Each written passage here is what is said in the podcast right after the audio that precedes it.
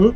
乌卡到乌卡二点零，首先我们需要有愿景，在愿景中考虑到各种不同的影响因素，能够树立我们在转型中间的灯塔，能够在不确定和不稳定的环境中创造未来的共识。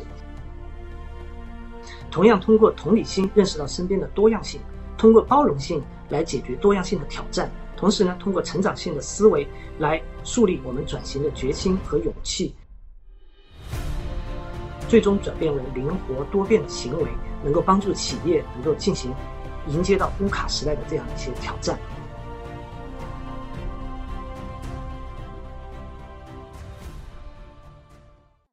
乌卡是四个英文首字母的缩略词，V for volatility。波动，U 代表着 uncertainty 不确定，C 代表了 complexity 复杂，而 A 代表了 ambiguity 模糊。它其实代表它代表着一个不确定又变化多端的时代，给个人带来了不安全感，同时也给企业带来了被迫转型的迫切性。但是哦，这个世界上永远有那么一群勇敢的人，他们积极的应对一切。那有人对于乌卡也有了新的阐释，这个就是我想在这里和大家一起来分享的乌卡二点零。在乌卡二点零的定义当中，V 不再代表着波动，而是 vision 愿景；U 不再代表着不确定，而是 understanding 理解；C 在这里代表着 courage 勇气，而 A 代表着 adaptability。是适应，这四个方面实际上是个人和组织在转型当中应该具备的四种特质。而微软的转型当中非常强调的一点叫做文化重塑。微软的文化重塑和乌卡二点零也是有着异曲同工之妙。那在这里，我想请上我的同事 Eddie 引进。你觉得文化在于转型的进程当中起到着一个什么样的作用？而乌卡二点零当中提到的四个方面又与微软的文化有着怎样的相互映射呢？呃，我想乌卡和数字化转型这两个概念其实其实是一个相生相伴的概念。文化在整个转型当中是一个起到了非常至关重要的作用。文化对于转型如此重要的原因，是因为企业希望通过数字化转型，能够在技术引领。竞争激烈的未来的时代，继续保持一个领先的位置。放在全球，我们会发现乌卡其实是一个非常普遍的挑战。根据福布斯的统计，我们可以看到，一九五五年以来，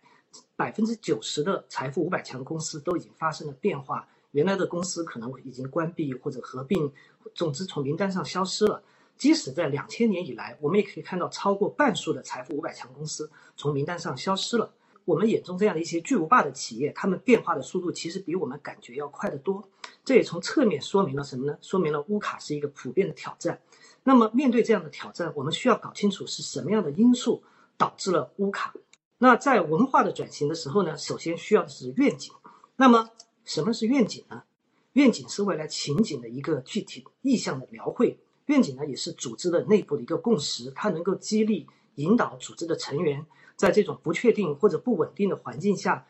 朝着一个既定的方向前进，它能够把组织的业务能够聚焦到同一个方向，能够在面对模糊的过程当中，让组织和其成员有所坚持。那一个企业的愿景呢，通常是和企业的使命相关联的。以微软为例，那么微软在二零一五年的时候，把自己的公司的使命从让每个桌面都有一台计算机，变为了与力全球每一个人、每一个组织成就不凡。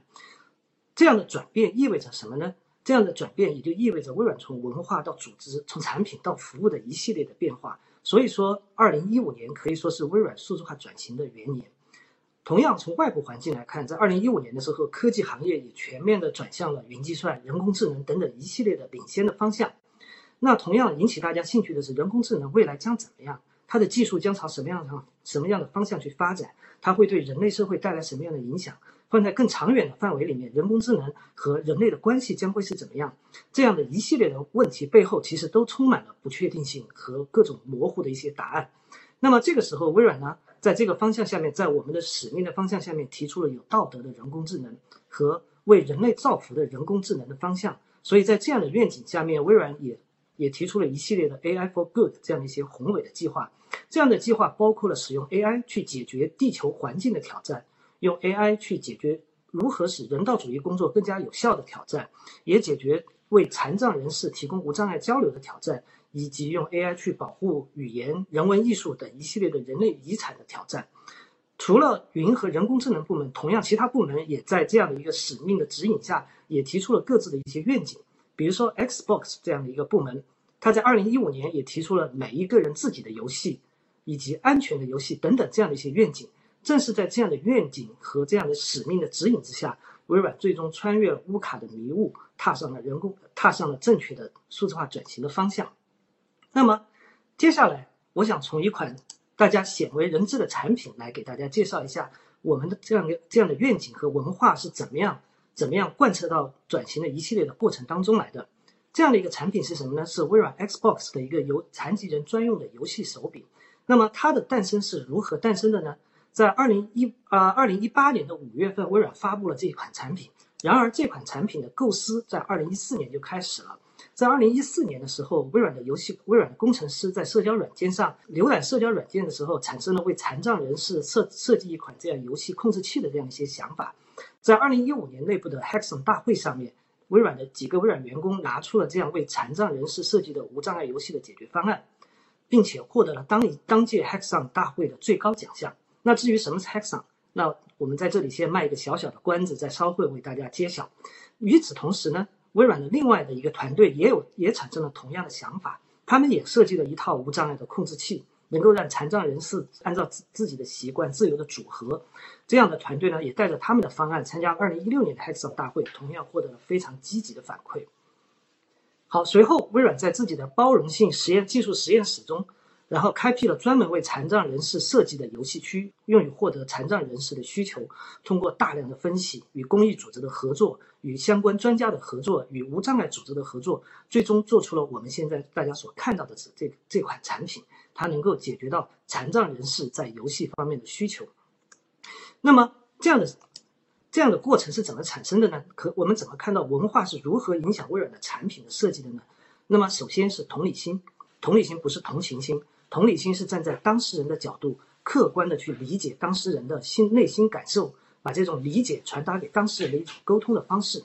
那么，Xbox，它在每个人的自己的游戏这样的愿景指引下面，我们的工程师运用了同理心，关注到了这么一个独特群体的需求，最终完成了这样一些产品。接下来的话，我在讲到包容的包容之前呢，我们先再回顾一下关于残障的这样一个概念，这是一件非常有意思的事情。在一九八零年的时候呢，世界卫生组织它所定义的残疾呢，是定义为因为健康状况的限制而导致无法和正常人有一样的行为能力这样的一个定义。而到了二零零一年的时候，我们注意到世界卫生组织的定义已经变化了，他认为残疾不再是一个健康问题，而是在一个特定的场景下面个体与环境的交互的一种能力。所以说，残障是一种与能力相关的这样的一个问题，它是一个更复杂的社会现象。它反映的是人的物理能力和社会环境之间的一种交互。那这种交互呢，是基于某个场景的。比如说，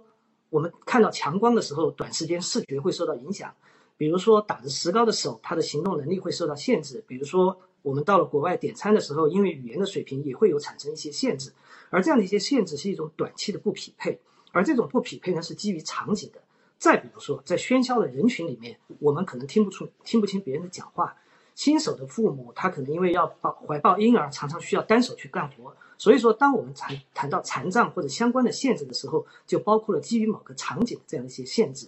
而如何解决针对某些场景所带来的功能性的限制呢？微软采用了包容性设计的方式，而且把这种包容性设计根植于自己的产品当中。那么，什么叫做包容性设计呢？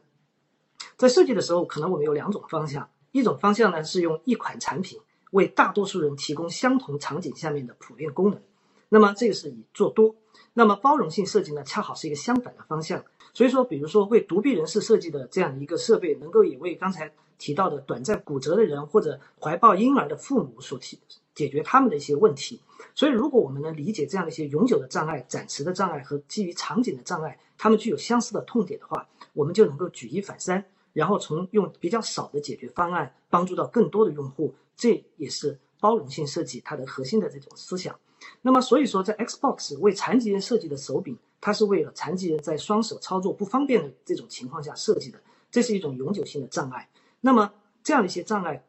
这样一些设计，其实可以被借鉴到其他的产品当中，比如说在某些场景下面，双手操作会有限制的去解决这样的一些场景，最终帮助到更多的人。最后，我们谈一谈成长性思维，在人的思维方式中间有两种方向，有两种倾向，一种叫做固定思维，一种叫做成长性思维。固定思维呢，比较倾向于避免挑战，比较容易去放弃，认为失败是徒劳无益的。那么他比较关注的是成功，但是这样的一些成功呢，是在已知领域的成功。而成长性思维呢，导致了学习的欲望，能够在挑战中间去学习，认为失败是掌握掌握经验的一个必经的这种途径。那所以呢，经过成长成长性思维呢，是认可到我们过去能力的限制，能够不断的通过学习、通过尝试、通过实践，能够通过各种敏捷的这种方式，能够将我们的想法变变为行为。最后的话，我想再总做一个总结。从乌卡到乌卡二点零，首先我们需要有愿景，在愿景中考虑到各种各种不同的影响因素，能够树立我们在转型中间的灯塔，能够在不确定和不稳定的环境中创造未来的共识。同样，通过同理心认识到身边的多样性，通过包容性来解决多样性的挑战。同时呢，通过成长性的思维来树立我们转型的决心和勇气，最终转变为灵活多变的行为，能够帮助企业能够进行。迎接到乌卡时代的这样的一些挑战。